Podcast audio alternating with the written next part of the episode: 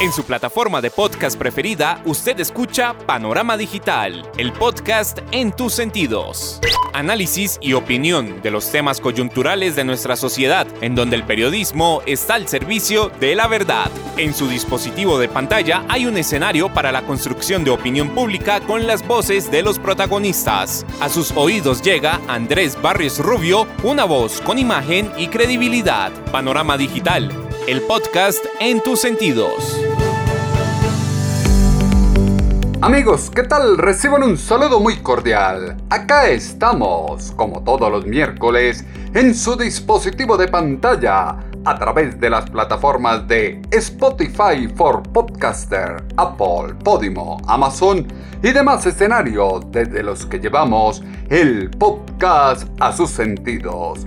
Punto de encuentro, análisis y opinión en donde el periodismo está al servicio de la verdad con los temas coyunturales de Colombia y el mundo en este su podcast Panorama Digital. Bienvenidos. El ciberespacio tiene un panorama digital con Andrés Barrios Rubio. Panorama Digital, el podcast en tus sentidos. Cada día se deterioran los lazos de confianza entre su presidente y el pueblo que lo eligió. Promesa de afectación sobre los 4.000 más ricos del país se revierte sobre el ciudadano del común que ve cómo se esfuma su poder adquisitivo a consecuencia de las alzas desmesuradas en el costo de la cadena productiva. Quienes votaron por una opción de cambio con el cuento de que le iban a meter el dedo en la llaga a los corruptos, lloran al ver a su sensei aliado a los más corruptos para tratar de salvar las reformas que se hunden por la intransigencia del cuerpo ministerial, desmoronamiento del estamento democrático que se complejiza con un gobierno indolente que deja asesinar soldados y policías desconociendo que son los héroes de la patria y están a merced de los grupos narcotraficantes y narcoguerrilleros. En su dispositivo de pantalla no puede faltar Panorama Digital, el podcast en tus sentidos. Búscalo en todas las plataformas de podcast. Panorama Digital, el podcast en tus sentidos. Semana de Pasión será el escenario propicio para que su mandatario comience a repensar las bases de actuación que emplea para refundar los pilares de los estamentos colombianos y establecer un nuevo orden de planteamiento social. El entramado político, económico y poblacional que se teje en Colombia llama a cuestionar y revisar dónde están fallando, establecer cómo recomponer el camino que hoy muestra que se perdió el rumbo. Agenda de mentiras o verdades a medias que se establece desde la Casa de Nariño denota que el pacto histórico apuesta por rodearse de actores del componente social con baja o cuestionable concepción de la ética. Andrés Barrios Rubio, una voz con imagen y credibilidad. Respeto por los derechos y las libertades comienzan a desdibujarse al interior de un colectivo ciudadano que es incapaz de reconocer las diferencias propias y la del otro. Falsos testimonios o señalamientos traen consigo diversidad de situaciones que dan relevancia al todo vale, todo se puede en la carrera de lograr las metas que se trazan desde una política caudillista y ególatra que gira en torno a Gustavo Francisco Petrurrego.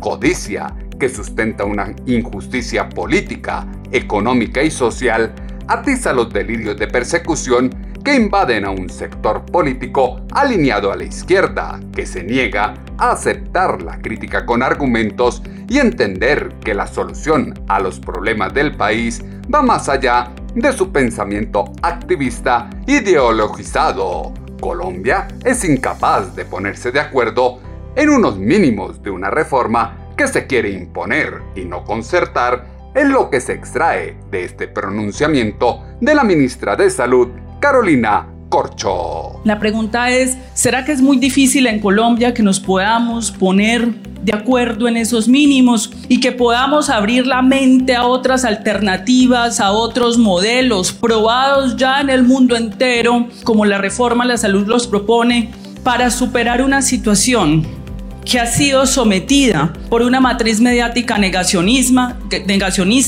al hecho de que estamos entonces en Colombia en el mejor sistema de salud del mundo y que estamos entre los mejores entre los 10 mejores sistemas del planeta. Debo decir, hay un ambiente en este momento en el país de dirimir esta discusión en los medios. A mí me parece preocupante y peligroso que Colombia esté sometido a un estado de opinión donde mediáticamente se decide si un proyecto de ley se presenta, se tramita, no se tramita o no, cuando eso es una función constitucional del Congreso de la República. Me parece preocupante que se inunde el país de una serie de discusiones sin que surta el trámite constitucional y legal que lo tiene que hacer es el Congreso de la República se arremete contra los medios de comunicación y la libertad de expresión de quien ve el exabrupto y por ello lo analiza y previene a los colombianos. Triste es mirar atrás y ver que poco y nada se aprendió de los errores del pasado y las bases que se tenían como sociedad, las divisiones de las clases sociales, los orígenes étnicos y las doctrinas políticas antes que ser un factor de divergencia, deben ser la base para construir una visión de país capaz de congregar a todos como comunidad alrededor de unos principios y las bases de la justicia social en pro del bien común. Gobierno cegado por la improvisación, el fanatismo, la corrupción, el resentimiento, la rabia, la obsecuencia y la radicalización se nubla y desdibuja ante los errores que develan que se hizo elegir prometiendo un cambio que resultó siendo más de lo mismo, pero con peores intenciones a las que un sector poblacional había dimensionado. El gobierno ha tenido sus primeros traspiés en el Congreso y puede ser el inicio de un efecto dominó sobre las reformas, en lo que dijo el senador Roy Barreras. El ejercicio hasta ahora fallido de ese consenso en la salud puede significar un dominó frente a las demás reformas y puede significar que el clima de debilidad de esa coalición en el Congreso, que es el que aprueba las reformas, echa al traste no solamente esas, sino las demás. Y entonces algunos podrían respirar con alivio, y se equivocan, respirar con alivio diciendo se van a hundir todas las reformas. Y lo celebran, para que todo siga como está. Que todo siga como está es que el país siga siendo un país injusto, inequitativo, con dolores sociales enormes. El país seguirá siendo inequitativo e injusto con las clases menos favorecidas. Equivocado proceso el que quieren llevar por la fuerza. Arrogancia de la izquierda y los sectores de coalición no tapa con un dedo la podredumbre que ya expele hedor en una corriente que tanto juzgó a la derecha y en su actuar está haciendo la peor gala para imponer una testaruda transformación escudada en el anhelo de paz total. Primer gran pecado de su presidente ha sido la condescendencia con el AMPA, ser el enemigo interno de las Fuerzas Armadas. Perverso liderazgo que ejerce el comandante en jefe del ejército y la policía en la versión más fidedigna de lo que se pretende en las mesas de diálogo con los actores al margen de la ley. Diálogo con garantías extremas que rinda a los agentes del orden ante las pretensiones de terroristas, narcotraficantes, genocidas, violadores y todo tipo de criminales. Colombia tiene su propio via crucis porque no supo elegir presidente en las últimas elecciones, es lo que afirmó la senadora Paloma Valencia en su mundo al revés. Uno elige un presidente para que el país empiece a avanzar, para que se superen los problemas, pero cuando gana un presidente que lo mete a uno por un via crucis, un camino de pasión y de sufrimiento, francamente estamos en el mundo cuando gana Gustavo Petro. En medio del desconcierto que nos causa fue como una condena a muerte. La primera caída, que fue tremendamente dura, fue cuando supimos el gabinete ministerial lleno de activistas, donde los filósofos quedaban de ministros de minas, los psiquiatras, que eran activistas políticos, pasaban a ser ministros de salud. Una cantidad de gente que había servido para hacerle lobby a las FARC terminaban de cancilleres. Y tal vez uno de los momentos más tristes que ha tenido este país es cuando la Fiscalía General de la Nación tiene que abrirle investigación por lavado de activos al hijo del presidente. El hijito estaba recogiendo la plática de los narcos con destino a la campaña, severo sinvergüenza. Y esta gran cruz que carga nuestro país de su violencia, de su inequidad, de su falta de oportunidades, muchos hemos tratado de ayudar a que esos problemas se solucionen, empezando por el líder más importante de la oposición, el presidente Uribe, que con grandeza de corazón, pese a todos los insultos que el propio Petro le había dado, que toda la izquierda habían atentado contra su buen nombre, ahí ha estado tratando de darle consejos, reuniéndose con él cada vez que lo invitan para tratar de que estos problemas del país se solucionen de la mejor manera. Aquí no ha habido una oposición llamando a paros ni a tumbar al presidente, no ha buscado golpes de Estado, ni duros ni blandos, y le hemos cantado Petro Chao. Lo que hemos querido es que Colombia pueda salir adelante. Y en este suplicio que vive Colombia, claro que hemos tenido momentos donde nos hemos encontrado con la Verónica, que algunos dicen que es trepador, pero en realidad yo creo que ella con sus bailes ha tratado desde alegrar a los colombianos. Lo que pasa es que los bailes en estas circunstancias uno no sabe si se disfrutan o si duelen. Un baile de amores y desamores que no se sabe si lo disfrutan o si le duele a los seguidores de la izquierda. Bloqueo estratégico que redunda en la intención de abrir camino a la imposición de reformas totalitarias y sin consenso. Comprar aplausos y aprobación para una administración que solo sabe mentir, mentir y mentir planeación incorrecta del trabajo por parte de su mandatario es propio de un personaje artero con afán de destrucción y sin visión más allá de su ideología. Pomposas reformas que fueron anunciadas en campaña y se radicaron en el legislativo se hunden por concebir proyectos de ley que hacen gala de las incompetencias de personas sin la suficiente preparación están empoderadas en los ministerios. Segundo gran pecado de su presidente está en los palitos de agua tibia que se cocinan alrededor de las reformas, pisotear los valores y principios fundamentales de la vida para dar la espalda a la verdad y no ser congruente ni consecuente con lo que se dijo en elecciones y se suponía que se pensaba. Con el gobierno del cambio no son muchos los que están viviendo sabrosito como se esperaba, es lo que aseguró en su mundo al revés la senadora Paloma Valencia. Los que sí están viviendo sabrosos son los vecinos y los amigos. Puestos por aquí, puestos por allá. Se los he recomendado varias veces. Like a Verónica Alcocer. Las peores caídas de nuestra Colombia han sido los intentos de destruir todo lo que tenemos. Una reforma a la salud que pretendía acabar con un sistema que es reconocido en el mundo entero como un buen sistema, pero al presidente le sigue pareciendo el peor. Hay que comprar medicamentos. La ministra insiste en no comprar, en no reunir el comité de precios para poderlo subir en medio de esta escasez de medicamentos mundial. Y vienen con la reforma laboral. No crean ni un solo empleo, porque creen que los empleos se generan solos. Y por supuesto, quienes van a perder los trabajos, como los rapitenderos, salen a protestar. Acabamos esa mesa técnica y nos vamos como él quiere en las calles. Porque no enfrentan más bien el terrorismo, los criminales y dejan a los trabajadores en paz. Miren lo que está pasando donde se está quebrando el sistema pensional francés y adivinen qué, no lo quieren importar para que dentro de unos años, después de gastarse la plática de los ahorros, entonces le queden los problemas a las nuevas generaciones que dicen los jóvenes que votaron con Petro. Se sienten listos para pagar las pensiones de todos los colombianos. Ahorren papitos. Y eso sin contar los poderes extraordinarios que quiere el presidente, porque no quiere pasar nada por el Congreso, porque le estorban hasta sus propios congresistas. Y esas precarias mayorías que ya empiezan a desbaratarse. Y en la política de paz total, claro que vino el consuelo de las mujeres. Liberaron mujeres delincuentes. ¿Por qué tienen que empezar primero con los delincuentes? ¿Qué pasa con la madre cabeza de hogar? Porque lo de la paz total es como una tercera caída, pero grande. Toda la criminalidad la van a liberar. Aquí vale huevo lo que los colombianos queremos, que es seguridad. Aquí lo que importa es que la criminalidad esté en paz, que esté contenta, asesinándonos. Ha crecido la extorsión, las masacres, el hurto a personas. Ha crecido la inseguridad, empezando por Arauca, donde lo tienen casi secuestrado el ELN, con quien negocian. En México han dejado a la fuerza pública con los brazos caídos. Le sacaron 70 generales que representaban la experiencia para combatir la criminalidad. Le hacen la vida un infierno a la mayoría de los oficiales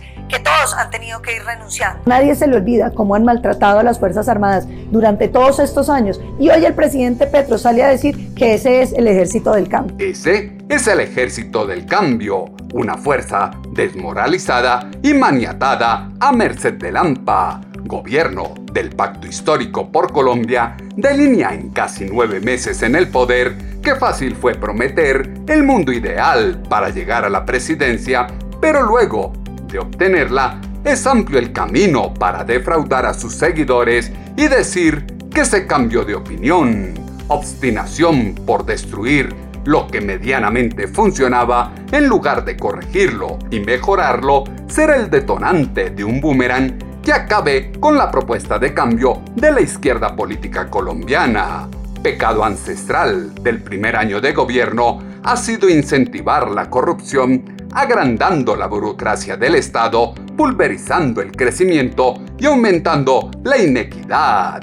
Política regresiva de los progresistas en un mundo a portas de la inteligencia artificial hace inconcebible que su mandatario y el equipo de gobierno construya una propuesta de nación que apueste por devolver a Colombia al siglo XX en salud, productividad, inflación y empleos de baja remuneración hay que tener mucho cuidado con su presidente y el amor que tiene por las dictaduras como lo ha demostrado en nueve meses de gobierno, así como lo dijo en El Mundo al Revés la senadora Paloma Valencia. El amor que tienen por las dictaduras. En estos siete meses, tres veces ya ha visitado Petro al dictador Maduro. Se le olvida que tiene a los venezolanos pidiendo limosna en nuestras calles, que tiene presos a los miembros de la oposición. ¿Será que eso es lo que admiran? ¿O será más bien que los mueven los negocios? Que deberían prohibir la exploración de gas y petróleo colombiano para podérselo comprar al tirano. ¿Y qué les parece? Que nos tienen sin medicamentos para generar la necesidad de poderlos importar de Cuba. Quieren montar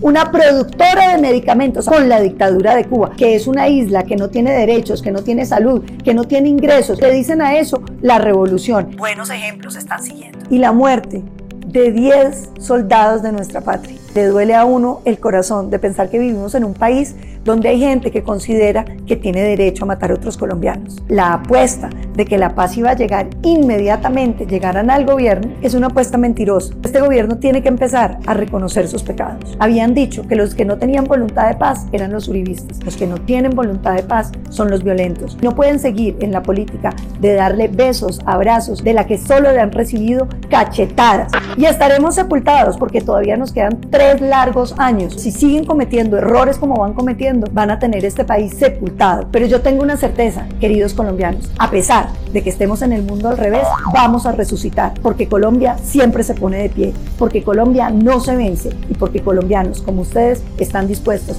a seguir adelante, porque Colombia lo vale. Es momento de reconocer los pecados y ponerse en pie para recomponer el camino y sacar a Colombia adelante. Complejo fue utilizar a los jóvenes ingenuos primeras líneas vendiéndoles una esperanza de vida basada en una historia reescrita a su conveniencia para llegar al poder y hoy denotar que se es un completo inútil para enfrentar los retos que impone el devenir social. Justificar y normalizar lo que escandalizaba de otras administraciones es la incongruencia más grande de un pacto histórico que pasó de la crítica al silencio total ante los comportamientos no santos de las fuerzas políticas aliadas del gobierno.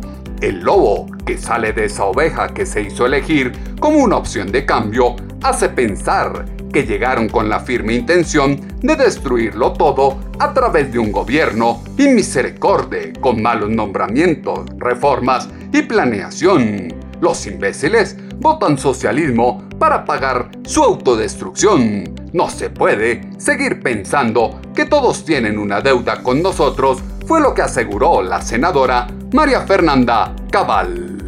Mira, el gran error de los que defendemos la libertad, el gran error de los que creemos que no tenemos ninguna deuda histórica con nadie, que la civilización humana es de vencedores y vencidos, gustenos o no, que aquí tenemos es que salir adelante para tener una sociedad mucho más civilizada y con más bienestar es que nosotros nunca hicimos uso de la propaganda.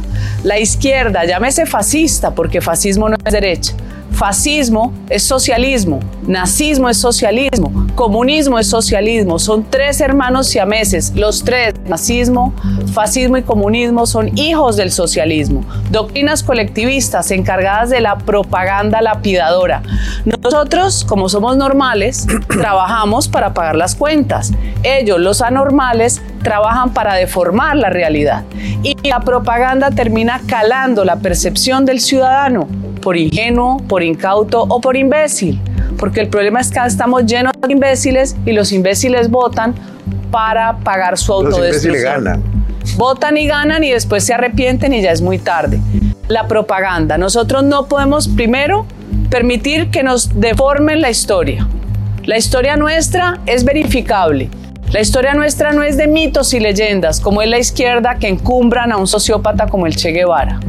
La historia nuestra tiene que ser enseñada a las siguientes generaciones. Beto, usted deja de enseñarle a una generación y la pierde y la atrapa a la izquierda y la llena de basura, diciendo que, los malos son los del ejército y de la policía y los buenos pues son los pobrecitos de Sendero Luminoso que eran unos campesinos extraviados luchando contra una aristocracia segregacionista peruana. No se puede permitir que se deforme la historia. Las nuevas generaciones deben conocer la realidad sin sofismas, traición al constituyente primario que redundan en la politiquería y mermelada de la tradicional clase política. Ilusos eran quienes esperaban algo diferente de la izquierda en el poder.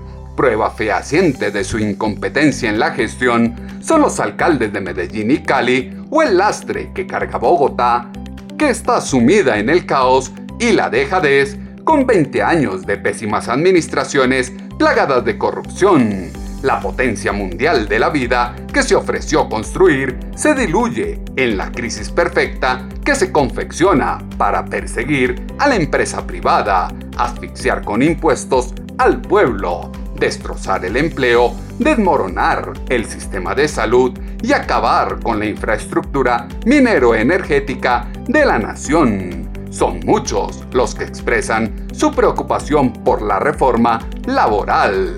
¿Cuáles son los puntos que consideran más álgidos? Esto fue lo que respondió en Noticias Caracol el presidente de la Confederación de Transportadores, Jorge García. La verdad es que el tema laboral está defendiendo todos los derechos de los conductores, por lo tanto nosotros no nos oponemos a esa reforma.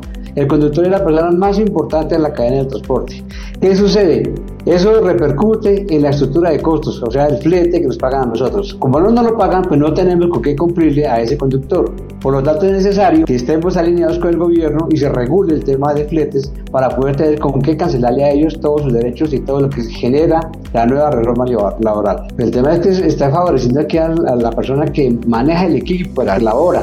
Por lo tanto, no nos oponemos a eso porque tiene todo el derecho. ¿El problema cuál es? El problema es que en Colombia hay una oferta vehicular muy marcada.